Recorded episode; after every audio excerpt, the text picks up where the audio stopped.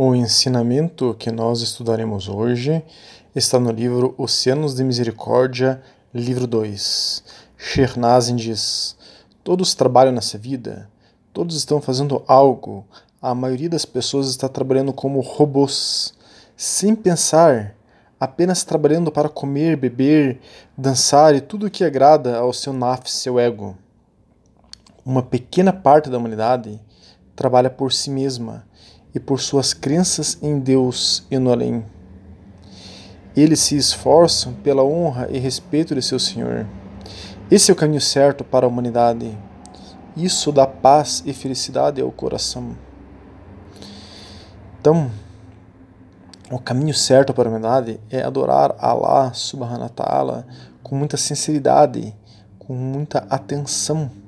Nós temos, por exemplo, um estudo que trata sobre a qualidade é, durante o salá, né? durante a oração. Quem quiser pode nos solicitar esta e é, outros estudos que nós mencionarmos. Então, é, Shernazin está aqui apontando para nós que nós não devemos fazer as coisas como robôs, é, simplesmente é, nos comportando como o nosso ego quer que nós nos comportemos. Nós devemos colocar um elemento a mais na nossa vida, que é uma é, atenção, uma sinceridade, colocarmos o coração nas coisas que fazemos e não sermos como robôs. Este é o é, tema que estudaremos hoje, a mecanicidade, o automatismo humano na Sura 98, Ayah 05 do Alcorão, capítulo 98, entre aspas, versículo 5 do Alcorão diz: E não lhes foi ordenado senão que adorassem Alá em absoluta sinceridade. Então vejam, em absoluta sinceridade. Nós devemos adorar Alá em absoluta sinceridade. Será que nós sabemos o que é absoluta sinceridade? Temos um estudo sobre a sinceridade, ou até mais de um. É, na Sura As-Zumar, Sura 39 do Alcorão, Allah subhanahu wa ta'ala disse: Na verdade, enviamo-vos enviamo o livro, ó Muhammad, na verdade. Por isso, adorai Allah com absoluta sinceridade. Então, novamente, Allah subhanahu wa ta'ala fala em outra sura que nós temos que adorá-lo com absoluta sinceridade. Podemos fazer o salá com absoluta sinceridade e atenção. O mesmo se aplica ao zikr, as recitações de lembrança de Allah subhanahu wa ta'ala. Temos vários estudos que explicam o que é o zikr. Também ao fazermos uma dua, uma súplica, também temos estudos sobre dua, podemos fazer com absoluta sinceridade. Isso já está bem acima da média da maioria dos muçulmanos ou muçulmanas, pois, como Sheikh Nazim diz, a maioria das pessoas está trabalhando como robôs, sem pensar, apenas trabalhando para comer, beber. Então, afirmamos aqui que a maioria das pessoas, a maioria dos muçulmanos e das muçulmanas, estão fazendo seu salá, sua oração e as outras práticas de ibadá, adoração. Temos um estudo sobre as práticas de ibadá. Então, a maior parte das pessoas estão fazendo as suas práticas de adoração como robôs, sem pensar, sem sentir, sem colocar o coração no que estão fazendo. Cada ação, além das práticas de Ibadá, podem ser com atenção, com o coração e para Allah subhanahu wa ta'ala. Já temos dois estudos que nos indicam de falarmos Bismillahirrahmanirrahim antes de cada ação, para que cada ação seja para Allah subhanahu wa ta'ala. Assim, para cada ação, cada trabalho, cada pessoa que conversamos, a louça que lavamos, a cama que arrumamos, podemos fazer para Allah subhanahu ta'ala, sentindo isso e não fazendo tudo o que estamos fazendo como robôs. Dessa forma, a nossa consciência estará sempre ligada a Allah subhanahu ta'ala. Dessa forma, a chance de aumentar a probabilidade de aceitação de cada ação que fazemos, o segredo da aceitação de cada ação é quando esta é feita por Allah subhanahu wa ta'ala. Então, para ampliarmos esse entendimento, a ação, o, o ato mais desejado é o que traz consigo baraka ou rair, bênçãos. Né? Temos estudos sobre é, bênçãos, sobre baraka. O ponto que estamos tratando aqui talvez esteja passando desapercebido. Se falarmos Bismillahirrahmanirrahim para cada ação que fizermos, mas falarmos isso de maneira automática, como robôs, isso será inferior a não falarmos Bismillahirrahmanirrahim para cada ação que formos fazer, mas sentirmos sinceramente que estamos fazendo isso por Allah subhanahu wa ta'ala. Então vale muito mais a gente sentir que a gente está fazendo aquela ação por Allah subhanahu wa ta'ala do que necessariamente falar Bismillahirrahmanirrahim. Então o ponto aqui é colocarmos nosso coração com sinceridade em tudo o que é, fizermos, mas principalmente nas práticas de adoração. Se pudermos também falar Bismillahirrahmanirrahim, Alhamdulillah, excelente. A sinceridade nossa com Allah subhanahu wa ta'ala é o mais valioso. É fazermos algo por estarmos contentes com Ele ta'ala e sentir este contentamento com Ele ta'ala sinceramente em cada ação. Isto deixa-o contente conosco. Mas se fizermos algo sem lembrarmos dele, sem estarmos contentes com ele, ta'ala, então isso terá uma recompensa menor, pois estamos fazendo tal coisa como robôs. Vamos trazer aqui uma explicação de Sheikh Faid Muhammad Said, que é um ulema sunita contemporâneo da Madhhab de Fiqh Hanafi, quer dizer, da escola de jurisprudência Hanafi. Ele diz, né, num hadith Qudsi, Allah subhanahu wa ta'ala disse que quem quer que faça uma ação e ele ou ela tenha pensado em alguém e não nele ao fazer tal ação, em Allah subhanahu né, a ação será para quem ela pensou que a ação será destinada a recompensa daquela ação. Né? Então, ao oferecer ajuda, nunca devemos julgar se a pessoa merece ou não essa ajuda, pois Rasulullah, o profeta Muhammad, quando um cortejo fúnebre judeu passou, levantou-se. Ao ver isso, o Sahabi, o companheiro dele, chamou a atenção do Rasulullah, que a procissão era de um homem judeu, ao qual Rasulullah disse: Mas não é uma alma? Em Sahir Muslim, quer dizer, nos, na coleção Muslim de hadizes autênticos fortes, narra-se que Qais ibn Sad, enquanto esteve em Cadassia, viu passar um cortejo fúnebre de um não muçulmano e levantou-se. Narrando e imitando esse hadiz de Rasulullah sallallahu alaihi é, quando defendeu, enfim, um homem judeu. Né? Assim, quando se faz uma boa ação, não se deve ver se a pessoa a merece ou não. E, portanto, devemos fazer ação sem esperar nada em troca. Allah subhanahu wa ta'ala é Al-Karim, o mais generoso, e ele recompensa-nos por ações assim. Foi narrado que Sayyidina Uthman ibn Maud, né, aqui nós estamos ainda é, reproduzindo a fala desse sheikh, né, foi narrado que Sayyidina Uthman ibn Maud passava por Rasulullah sallallahu alaihi wasallam e carregava um bebê no ombro. E Rasulullah sallallahu alaihi wasallam perguntou se o bebê era seu filho, o que ele confirmou.